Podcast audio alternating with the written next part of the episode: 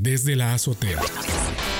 Mi nombre es Juan Carlos Solano y soy el conductor de Desde la Azotea Podcast. Y los invito para que a partir de ahora nos escuchen en Radio Nova CR todos los viernes a las 7 de la noche, hora centroamericana. Somos el podcast donde todos quieren estar porque tienen algo que contar. Desde la Azotea, el podcast que cambió los podcasts.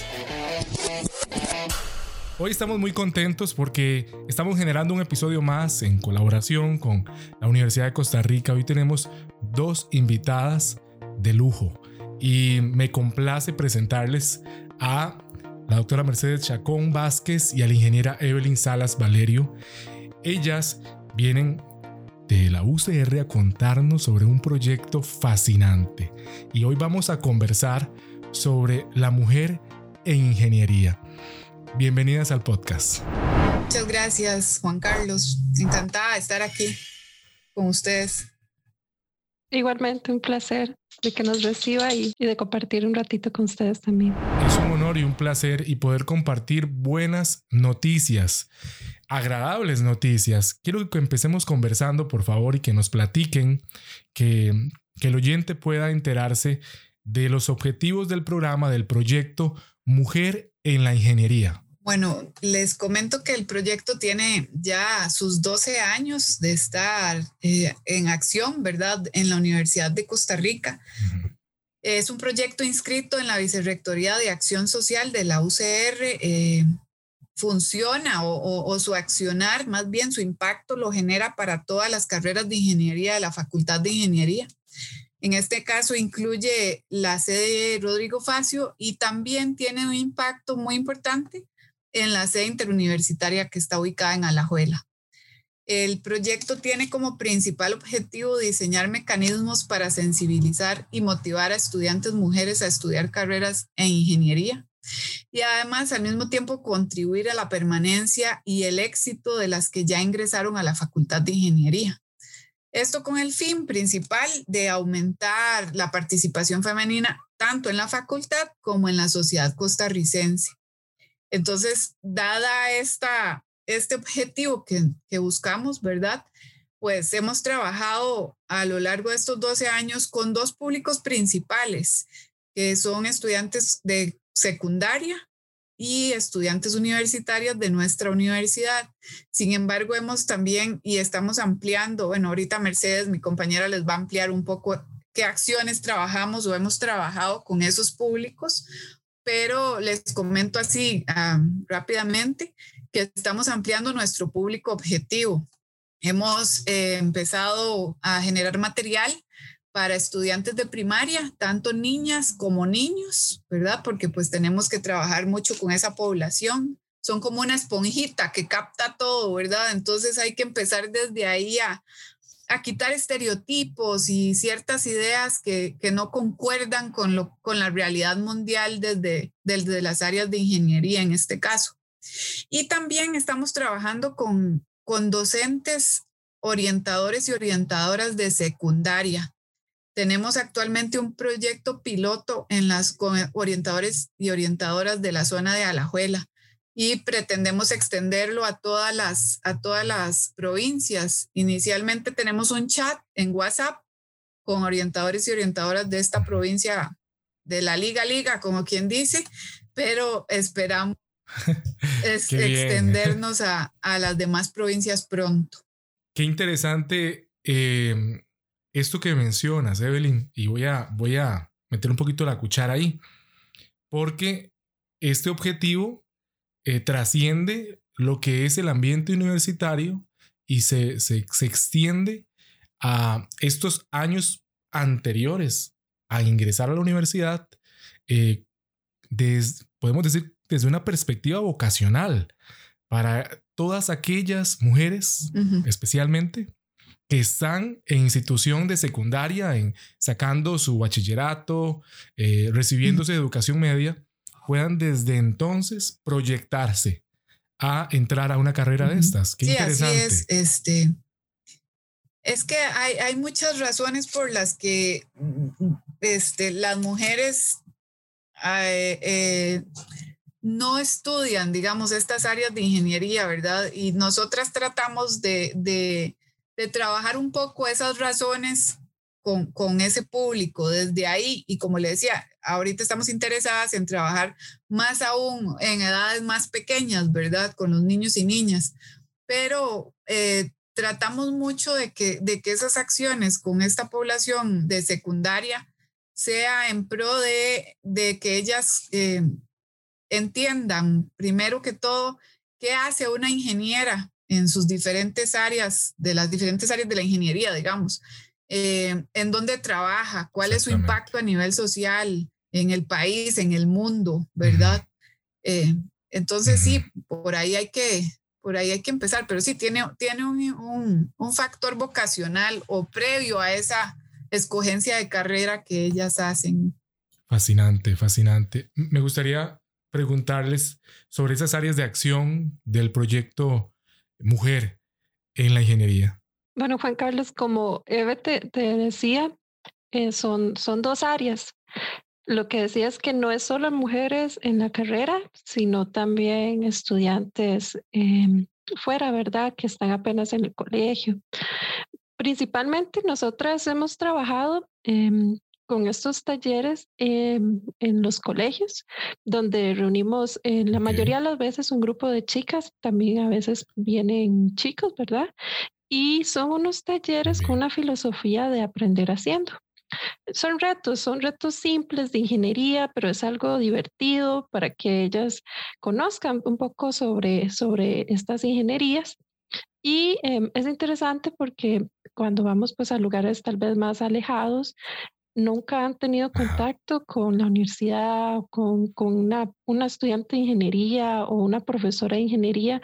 Entonces nos gusta eso. Por lo general a ellos les gusta mucho los, los talleres, ¿verdad? Siempre quieren hacer más cosillas y, pasan un buen rato y nosotros también nos, nos llena mucho, ¿verdad? Nos llena mucho poder llevar eso, como decía Eve, esa orientación vocacional va ahí también de la mano porque les hablamos eh, de todas las carreras que hay en la universidad, de cómo se llega a la U, de las becas, de la situación del país, necesidades de, de la economía, de ingenieras. Entonces eso es muy, em, muy puntual, son giras, ¿verdad? Que hacemos a lo largo, bueno, ahora no estamos haciendo giras por la pandemia, pero hacemos eh, talleres virtuales. Y la segunda que te comentó que es con las estudiantes, digamos, sí, en la, en la carrera, que es algo más de garantizar, digamos, una permanencia agradable y sana eh, en la facultad. Nosotras quisiéramos, digamos, escucharlas, hacemos cafecitos, queremos como generar esa comunidad para fomentar, digamos, el empoderamiento de ellas Inclusive nos ayudan algunas empresas, vieras que sí, bastantes empresas privadas y eh, profesionales de psicología o ingeniería, ellas vienen o ellos vienen y también nos dan charlas y las, las motivan, les hablan un poquito de sororidad, ¿verdad? De hermandad entre, entre ellas mismas, les dan tallercitos de software o, de habilidades, ¿verdad? Que, que siempre es un, un empujón muy bueno para ellos durante la carrera, ¿verdad? Y pues a veces le metemos un poquitito más, a veces hacemos algo como de investigación que, que, ha salido últimamente. Y, y, estuvimos trabajando un par de proyectos donde decíamos, bueno, ¿qué va a decir? ¿Qué, ¿Qué, será lo que les está afectando a ellos? Que, que vemos que hay algunas ingenierías que tienen más chicas y otras tienen menos chicas. Entonces empezamos a hacer unos factores, o más bien como unos proyectos eh, ya eh, bastante, bastante bien elaborados, con, con, colaboración de otras chicas, profesoras, ¿verdad? Y investigamos, investigamos y vemos a ver si hay algo que podamos hacer para disminuir esos factores si son negativos o más bien impulsarlos si son positivos. Y en eso estamos, estamos esperando resultados muy, muy bonitos y ampliar a muchas más eh, eh, como decía Eve, a muchas más áreas, ¿verdad? No solo eh, en, la universidad, sino ampliar la investigación a otros, a otros niveles, como la escuela o el colegio. Qué interesante esto que comentan. Y quiero, quiero preguntar algo así en específico, porque arrancan o hacen todo este gran piloto en la provincia de Alajuela, de manera especial, que no es la ciudad capital de Costa Rica para todos los que nos escuchan en otros países.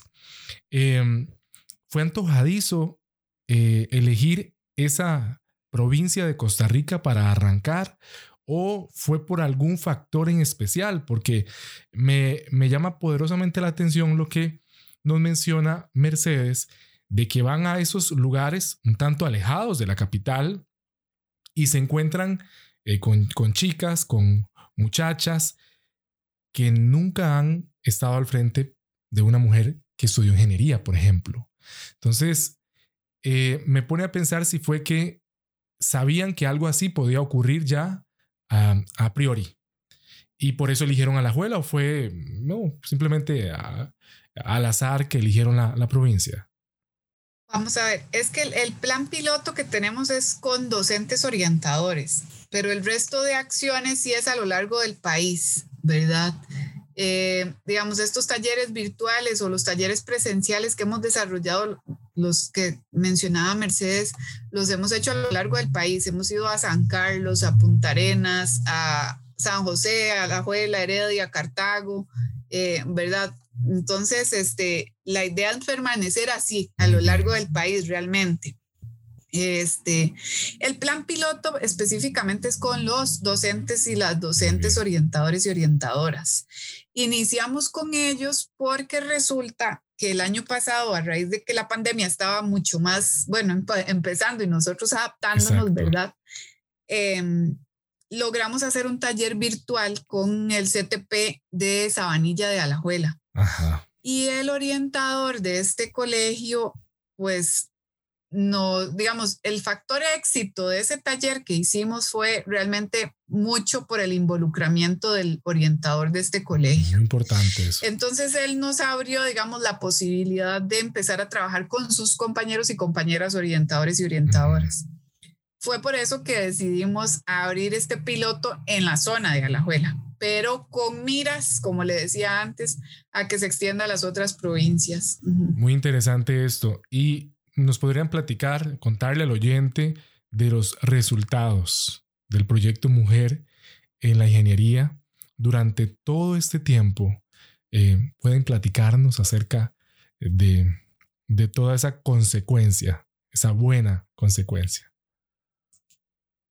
Vamos a ver, ahí hay que hacer como una división, porque como les decía antes, Mujer en la Ingeniería está inscrito como un proyecto de Vicerrectoría de Acción Social. Sin embargo, está inscrito como proyecto de Vicerrectoría de Acción Social hace siete años, una cosa, algo así. Y tenemos 12 años de existir. Entonces, el inscribirnos como proyecto en la Vicerrectoría de Acción Social implica que nos dieran un poquito de dinero, ¿verdad? Tener presupuesto. Previo a eso, no. Previo a eso, pues ahí a pura uña, como, como quien dice, ¿verdad? Y no es que ahora no lo hagamos, porque realmente es poco el, presupuesto que nos dan, pero pues ya, ya es un gran apoyo, ¿verdad? Y eso lo agradecemos enormemente porque nos ha facilitado muchas acciones. Entonces, a partir de ese apoyo presupuestario y de esa vinculación con la vicerrectoría, hemos logrado este, trabajar un poco más de cerca. De hecho, a partir de ahí fue que iniciamos ya el contacto más directo con colegios, ¿verdad? Entonces se puede decir que en estos, en esos siete años que llevamos aproximadamente es que hemos trabajado más estos talleres. Eh, yo le podría comentar que llevamos un aproximado de más de 2.000 estudiantes directamente participando en estos talleres. Eh, porque estos talleres son, son, son limitados, digamos, el, el, el cupo, cada vez que lo hacemos es limitado en cuanto a personas que puedan participar, estudiantes que pueden estar ahí, porque como son, son actividades de aprender haciendo que les hablaba Mercedes, entonces nosotros pues necesitamos tener un control, digamos, y seguimiento de lo que se está haciendo, ¿verdad? Esas actividades que estamos realizando con las estudiantes, por lo tanto necesitamos grupos pequeños, máximo de 30 personas. Entonces, así las cosas, digamos que hemos llegado a más de 2.000 estudiantes directamente, pero hay un factor multiplicador en esas 2.000 estudiantes que para nosotros es importantísimo, porque esas estudiantes llegan a sus casas, lo replican con sus primas, con sus hermanos y hermanas, con sus papás, con sus tíos, con sus vecinas, ¿verdad? Eh, inclusive con sus, las otras compañeritas de otros niveles o del mismo nivel que no asistieron al taller. Entonces ese factor multiplicador es grandísimo, ¿verdad? Es incontable. Después también contamos con tres redes sociales, de las cuales tenemos más de 7 mil seguidores, seguidoras. Eh, y eso, eso ha sido otro gran logro que, que pues es de, es de aclarar, ¿verdad? Este, eh, con el que contamos y cada año, gracias a Dios, crecemos más en eso.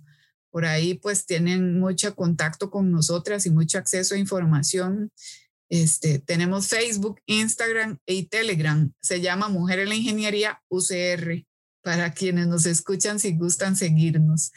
Eh, igualmente, todo el trabajo que hemos desarrollado a lo largo de estos años en la Facultad de Ingeniería, vieras que no le puedo dar así como un número exacto, porque realmente no lo hemos contabilizado de cuántas estudiantes han pasado por la facultad en estos años, pero este, andan por un aproximado de unas 500 o entre 400 y 500 estudiantes eh, al año, ¿verdad? Que ingresan en todas las ingenierías en la facultad. Mujeres, me refiero, ¿verdad? Mujeres, porque la facultad sí es mucho más grande. Este, inclusive puede ser, puede ser más. Yo, yo diría que puede ser más que ese dato, pero así, así van saliendo, ¿verdad? Van graduándose y se van, se van renovando las generaciones. Entonces, en este caso, sí, el, el número es bastante grande de estudiantes universitarias con las que hemos trabajado. Me llama poderosamente la atención, antes de la grabación de este episodio, estuve observando parte eh, de, de, las noticias que se relacionan con eh, mujer, en, ingeniería en la UCR escuchaba también de una colega de, ustedes, Paula Montero, que es la primera mujer máster en ingeniería eléctrica en el país. Qué maravilla. Me, me, pondría de pie para aplaudirla a la distancia. Ya no está con nosotros hoy. Pero qué bonito todo esto porque eso es parte, me parece, de ese efecto multiplicador de, esa, de, esas cosas que están ocurriendo debido a, ¿verdad? Y, y eso es punta de lanza para el proyecto. Ahora, mucha gente nos está escuchando, personas que trabajan en instituciones de todas las provincias de Costa Rica y dicen, yo ya me antojé, yo, quiero eso aquí, yo quiero eh, que coordinar con Mercedes, con Evelyn, em, queremos también involucrar a nuestras estudiantes, nuestros estudiantes también, ¿Cómo podemos hacer? ¿Dónde podemos conocer más acerca del proyecto Mujer en la Ingeniería? Ya nos mencionaste redes sociales, pero hay, otro tipo de contacto de una forma más directa. O ¿Cómo puedo involucrar, involucrar a mi institución, a mi región educativa más de lleno con este proyecto? Bueno, nosotros nos encantaría que nos escribieran, ¿verdad, Evelyn? Ustedes nos envían un correo o nos pueden llamar con gusto y, y, nos ponemos de acuerdo. O como decía usted, nos pueden mandar un mensaje al, al Facebook.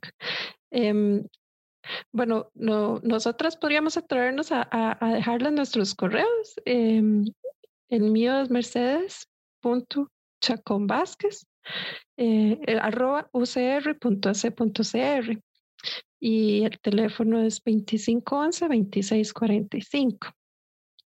Y Eve, muy bien. Evelyn. Mi correo es evelynmaria.salas.ucr.ac.cr y en este momento con la virtualidad realmente no, no tengo la, la extensión del telefónica en mi casa, entonces sería por correo o por, yo soy la que administro las redes sociales de Mujer en la Ingeniería, entonces cualquier, por Facebook, por Instagram o Telegram, eh, Mujer en la Ingeniería UCR y con muchísimo gusto un mensaje en el en, ah, privado y, y, y, les contestamos. Magnífico, vean, nos, bueno, cerramos, cerramos el, el episodio muy contentos porque definitivamente estamos viviendo no una época de cambios, sino un verdadero cambio de época. en donde las oportunidades se le presentan de igual manera a hombres y a mujeres como ha tenido que ser siempre, pero que por diversas razones, ¿verdad? Ha existido obstrucciones para que la mujer pueda desarrollarse de manera plena. Un aplauso a la distancia a este gran proyecto, muchas felicidades y éxitos y que más instituciones se involucren y el proyecto siga creciendo. De verdad les agradezco mucho Evelyn Salas y Mercedes Chacón por estar en un episodio más del podcast. Muchas gracias. Muchas gracias a usted, Juan Carlos. Y las y los esperamos escribiéndonos o siguiéndonos en redes sociales. Muchas gracias. Muchas gracias. Estén muy bien, cuídense mucho y las y los esperamos. Todas podemos y todos podemos colaborar en esto. Acuérdense siempre. Desde la azotea. Mi nombre es Juan Carlos Solano y soy el conductor de Desde la Azotea Podcast. Y los invito para que a partir de ahora nos escuchen en Radio Nova CR todos los viernes a las 7 de la noche, hora centroamericana. Somos el podcast donde todos quieren estar porque tienen algo que contar. Desde la Azotea, el podcast que cambió los podcasts.